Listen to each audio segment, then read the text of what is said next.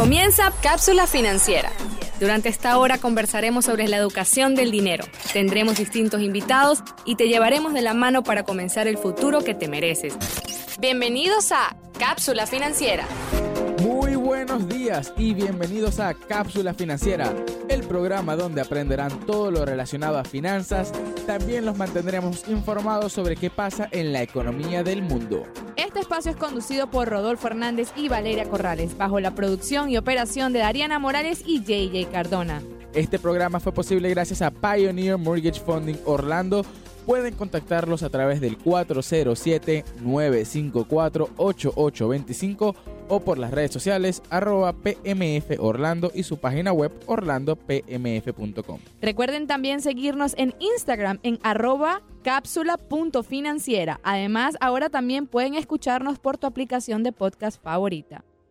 Valeria, ¿de qué estaremos hablando el día de hoy? El día de hoy vamos a estar hablando sobre el conflicto entre Rusia y Ucrania y tendremos invitada a Corina Cortés. Ella es internacionalista. Buenos días, Corina, ¿cómo estás? Hola, buenos días por allá, ¿cómo están ustedes? Eh, Corina, ¿por qué está sucediendo esto? ¿Cuál es la razón del conflicto entre, entre Rusia y, Ucrania? Bueno, fíjate una cosa, la lectura que se puede dar al conflicto ruso-ucraniano tiene varias vertientes, ¿ok? Una primera que tendríamos que hablar desde el punto de vista geopolítico.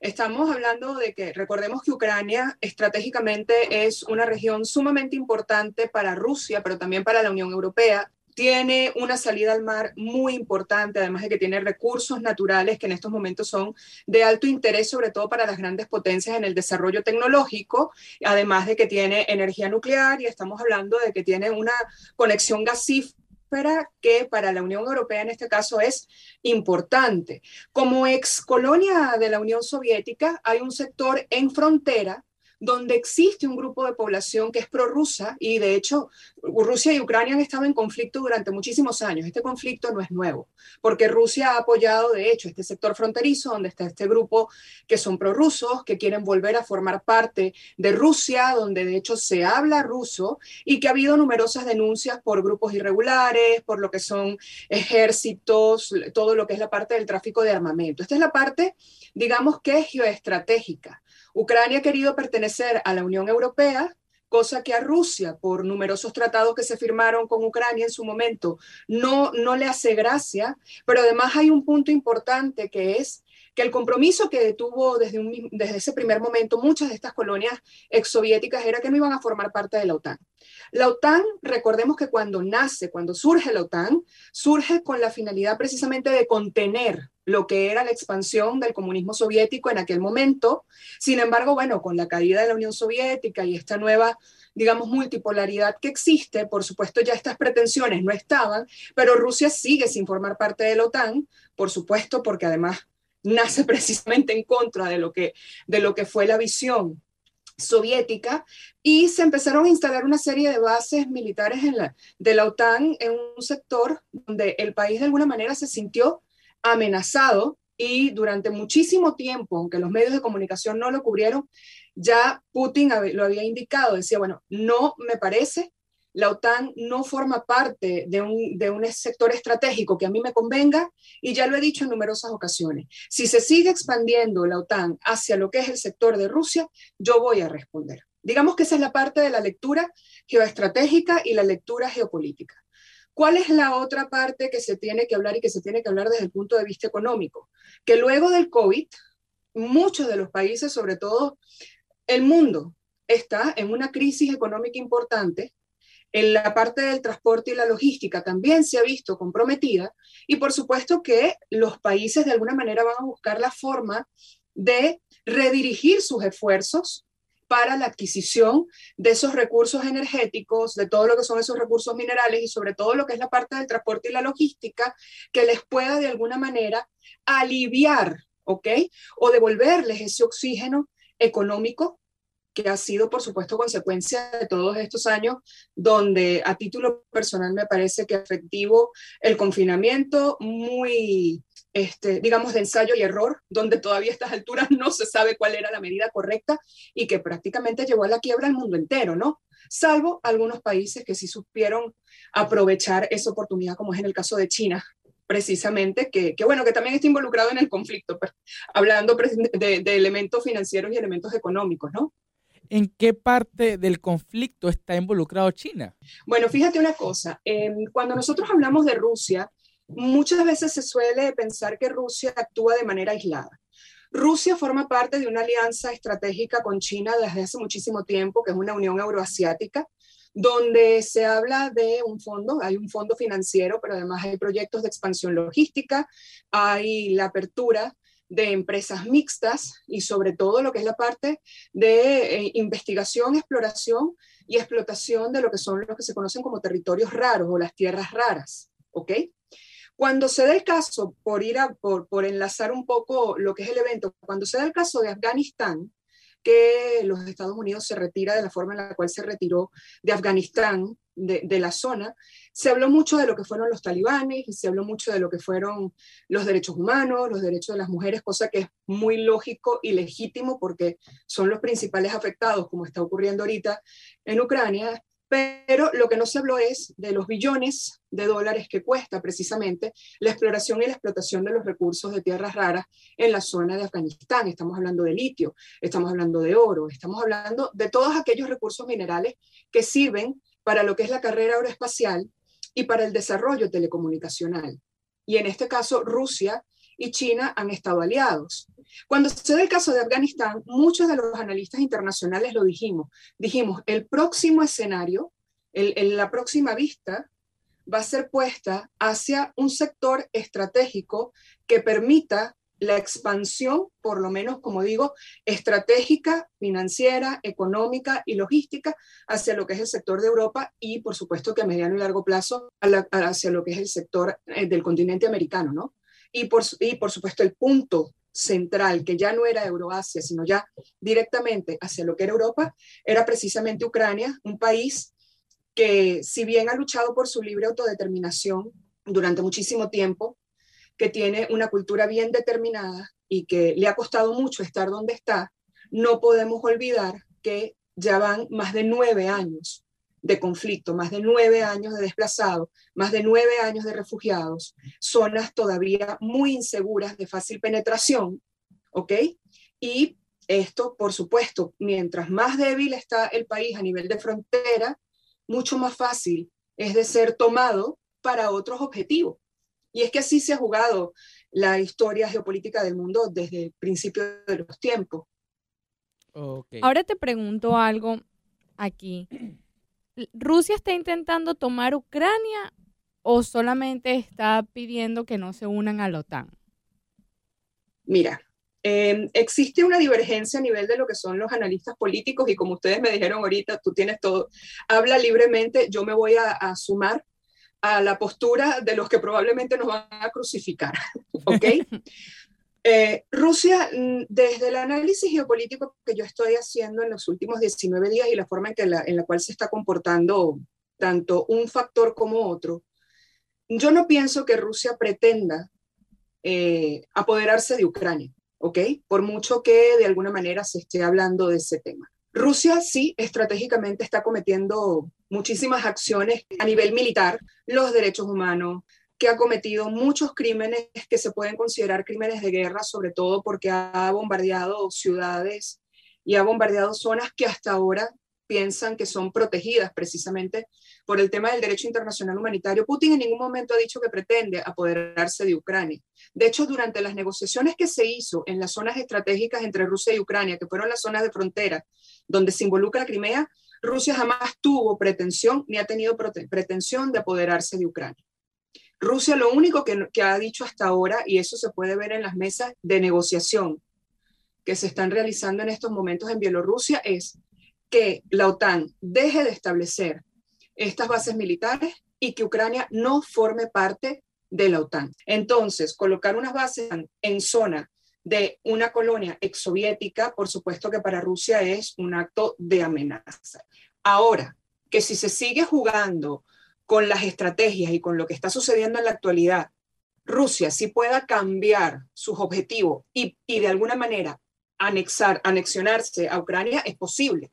Porque hasta ahora el conflicto, por mucho de que algunos digan que parece que Rusia está perdiendo fuerza, que Putin está perdiendo fuerza, desde mi punto de vista, Rusia no está perdiendo ninguna fuerza y se ha ido demostrando a lo largo de los días. Las negociaciones no han llegado a feliz término y se sigue bombardeando y las fuerzas militares rusas siguen ubicando puntos estratégicos importantes en Ucrania.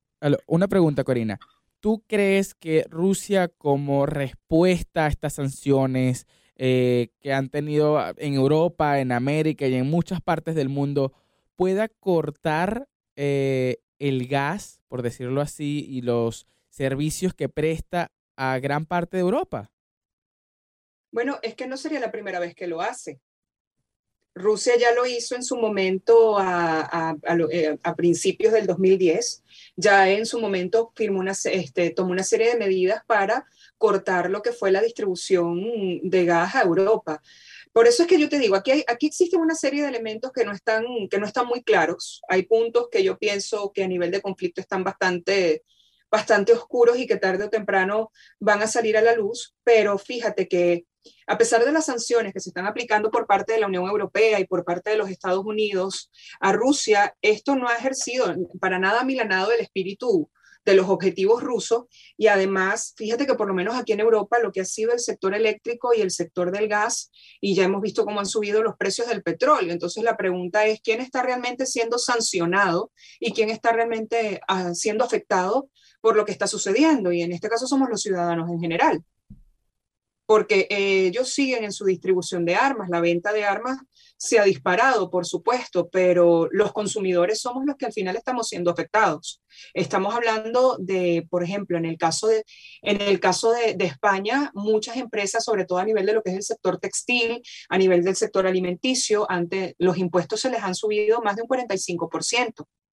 Y ha habido casos de repente donde teniendo una cartera de clientes de 20 clientes, en estos momentos hay 4 o 5 clientes importantes que ya le están diciendo a las empresas, mira, debido al conflicto, por cómo ha subido el precio del gas y el precio de la electricidad, este, nos vamos a ver en la necesidad de cerrar. Entonces, ¿realmente las sanciones están siendo efectivas? No. ¿Y Rusia se está viendo beneficiada? Sí. Sí, sí sabemos que eh, y Rusia está teniendo todas estas sanciones, ¿por qué crees tú que Rusia no ha respondido este, cortando la distribución de gas a Europa este, para calmar las sanciones que le han dado? Porque yo creo que detrás de eso hay un pacto de caballeros con otros aliados estratégicos para la toma, y ahí sí puedo decir, para la toma definitiva de lo que son sectores para el transporte, la logística y el almacén. ¿Ok? Recuerda que uno de los puntos más afectados con el COVID fue precisamente no solamente la base, lo, que son los recursos o los productos, de, los productos de consumo masivo, sino también las zonas de distribución, las zonas estratégicas de distribución. Y yo pienso que detrás de esto también hay como la intención de lograr de alguna manera apoderarse o fortalecer su presencia en determinados sectores de transporte, logística y distribución internacional para luego tomar las medidas que considere pertinente. Yo creo, como te digo, yo creo que aquí hay como dos lecturas, la que nos están vendiendo, que es la lectura geopolítica, la lectura ideológica, la lectura de la libre autodeterminación, pero detrás de eso está la lectura económica y comercial, donde eh, luego de, de, lo que se ha visto impactada la economía a nivel mundial, algunos países toman medidas de recuperación y la medida de recuperación que se está tomando en este caso es esta, ¿no? Es generar conflicto para movilizar de alguna manera ciertos mercados y posteriormente aplicar medidas estratégicas para, como te digo, la dominación o, apoderarse de puntos importantísimos del transporte y la logística internacional. Es precisamente por eso que a mí me llamó tanto la atención la historia donde precisamente Ucrania dijo que iba a cerrar el espacio aéreo para buscar un alivio a nivel de lo que era el combate pero es que el, espacio aéreo no es solamente aviones de combate, es zona también de distribución, es zona de distribución de alimentos, de distribución de medicina, es ingreso de ayuda humanitaria y es finalmente logística, ¿no? Claro, todo, todo está llevando a un fin, pero ahora te pregunto algo. ¿Tú le ves a este conflicto una solución temprana o sientes que va a tener mucho más tiempo en llegar a su fin? ¿Cómo lo verías tú? Es que este conflicto viene desde hace muchísimo tiempo, por eso te digo, este conflicto tiene casi nueve años. Lo que pasa es que en su momento inició por un tema fronterizo y ahora se ha hecho un poco más expansivo, pero este conflicto como tal, entendiendo que los agentes que están participando sobre todo en el diálogo o la postura que están asumiendo la mayoría de los países a nivel internacional, me parece que va, que va para largo. Yo diría que para, para, poder, este, para poder lograr que este conflicto realmente termine, este, al ver que no hay voluntad por ninguna de las dos partes a ceder, porque Ucrania tampoco cede, Ucrania de hecho ya, ya envió su voluntad de, de formar parte de la Unión Europea y una delegación de, de, dos países de la Unión Europea fueron a visitar a Zelensky el día de ayer. Este, yo diría que tiene que participar con, de manera voluntaria, valga la redundancia, un, tercero, un país que sirva como, como zona de mediación fuerte lo suficientemente imponente y que esté dentro del sector energético, no desde el sector geopolítico, no, sino que realmente sea que mueva los hilos de un sector energético importante y que ponga precisamente esos puntos sobre las sillas para que se sienten a negociar. Mientras el mercado energético se esté moviendo como se está moviendo, el conflicto va a seguir estando. Ok, entonces lo que tengo entendido es que para que todo esto vaya, eh, por decir, llegando a su fin, tiene que entrar otro país ¿ok? Como mediador. ¿Quién pudiera ser ese mediador? Mira, justamente esta semana estaba estábamos hablando y yo diría que, que tendría que ser un país de la, de OPEP, ¿sabes? O, o, un país que maneje muy fuerte el sector energético y que no se sienta de alguna manera amilanado o sea, o sea dependiente de, de ninguno de los agentes que está involucrado, ¿no? para, para que pueda establecer algún tipo, para que pueda ofrecer precisamente una hoja de ruta que lleve a un feliz término. Y de hecho, fíjate que es tanta la crisis que se está viviendo que por primera vez, cosa que me pareció hasta, hasta curiosa, por lo menos Gran Bretaña está ofreciendo a familias que reciban a refugiados ucranianos y se les va a pagar 400 libras esterlinas por recibirlo pero estamos hablando que cuando se habla de, ayudas a grupos de refugiados por parte de organismos internacionales o por parte de los estados, 400 eh, libras esterlinas no es el, el monto que se establece, se establece mucho más.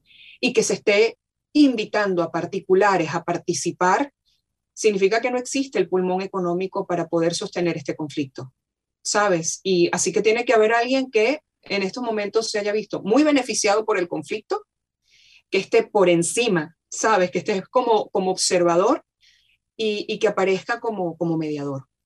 Y como te digo, para mí debería ser un miembro muy fuerte de la OPEP y probablemente un país, un país árabe que, muchas veces se le subestima al momento de establecer reglas de negociación o resolución alternativa de conflictos. Pero, pero los países árabes saben, en, en, esta, cuando hay intereses de este tipo, saben cómo comportarse. Una pregunta ahora que estamos hablando del petróleo otra vez y la gasolina y todos estos temas energéticos. Eh, aquí en Estados Unidos es realmente, eh, eh, que está subiendo mucho la gasolina últimamente, es realmente el conflicto entre Rusia y Ucrania lo que está influyendo en la escalada de los precios de la gasolina. Mira, la escalada de los precios de la gasolina en Estados Unidos tiene muchos factores. Por supuesto que el conflicto que está ahorita en Rusia y Ucrania es es sumamente, influye muchísimo, influye yo diría que en un 60%, pero también puedo, podría decir que ha sido precisamente el, el, no haber continuado o el no haber aceptado este, políticas energéticas que se venían dando de la administración anterior como una forma de dar un quiebre, ¿no? Y, y dejar atrás o sencillamente vamos a como hacer un borrón y cuenta nueva de lo que sucedió durante la administración de Trump, ¿no? Eh, como una forma, sabes, como de volver a adquirir una especie de protagonismo en la dinámica internacional, este, viendo a Estados Unidos como se había visto hasta ahora y todo, todo eso que yo creo que hubo mucha responsabilidad también de, de la mass media, ¿no? De la forma en la cual se manejó esa estrategia. Entonces creo que, con, que precisamente el crear ese objetivo de, de cortar de raíz lo que fue un plan energético sin, sin haber medido las consecuencias también ha afectado lo que ha pasado en los Estados Unidos hasta ahora. Y eso no pasa nada más en los Estados Unidos. Yo creo que eh, por primera vez durante en, muchos años se, se pecó de, de, jugar a esos desaciertos de administración que, que sucedía mucho en Latinoamérica, que uno pensaba que era por inmadurez política, que era, bueno, viene otro partido, viene otra ideología, borrón y cuenta nueva y dejamos atrás este, lo que se hizo con anterioridad, porque eso no sirve, porque nosotros somos carne, nueva, carne fresca, este, nos estamos renovando y, y, un país no se sostiene, no se sostiene así. Wow, increíble. Ahora te tengo una pregunta para cerrar. Por ejemplo, sabemos que todos estos conflictos a nivel mundial siempre van a afectar, por decirlo así, a la otra parte del mundo. Ahora, nosotros como personas de calle, este, tú, por ejemplo, estás envuelta en decirte que tienes toda esta información, te gusta la información y la estudias, pero la persona normal, ¿qué puede hacer durante estos conflictos? ¿Hay una manera de ayudar? ¿Hay una manera de ellos decir, ok, está, está pasando este conflicto del mundo, debo seguir esto en mi casa, debo empezar a ahorrar? O sea, ¿qué es la manera de, de uno colaborar o qué debe hacer uno en estos momentos que hay este tipo de conflictos?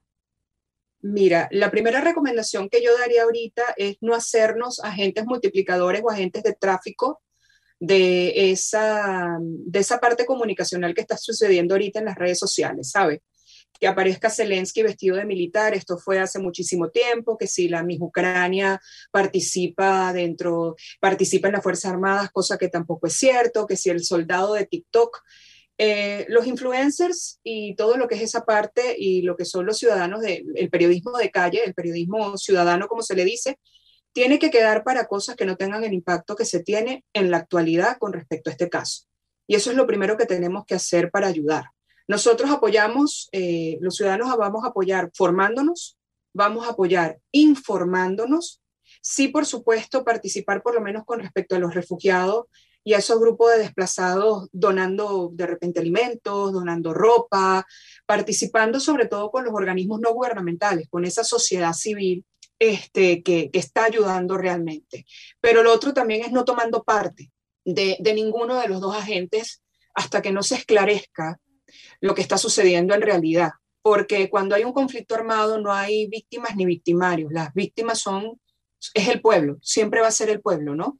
Entonces, no, y sobre todo no establecer juicios de valor con respecto a alguien que, esté, que sea ruso o prorruso y alguien que sea ucraniano o, o pro-ucraniano porque también está afectando mucho. He visto muchos ciudadanos rusos que se ha visto señalado, afectado, este, que les han quitado contratos de actuación, que les han quitado la oportunidad de participar en Juegos Olímpicos sencillamente por ser ruso, o gente a la que se le ha obligado a tomar parte.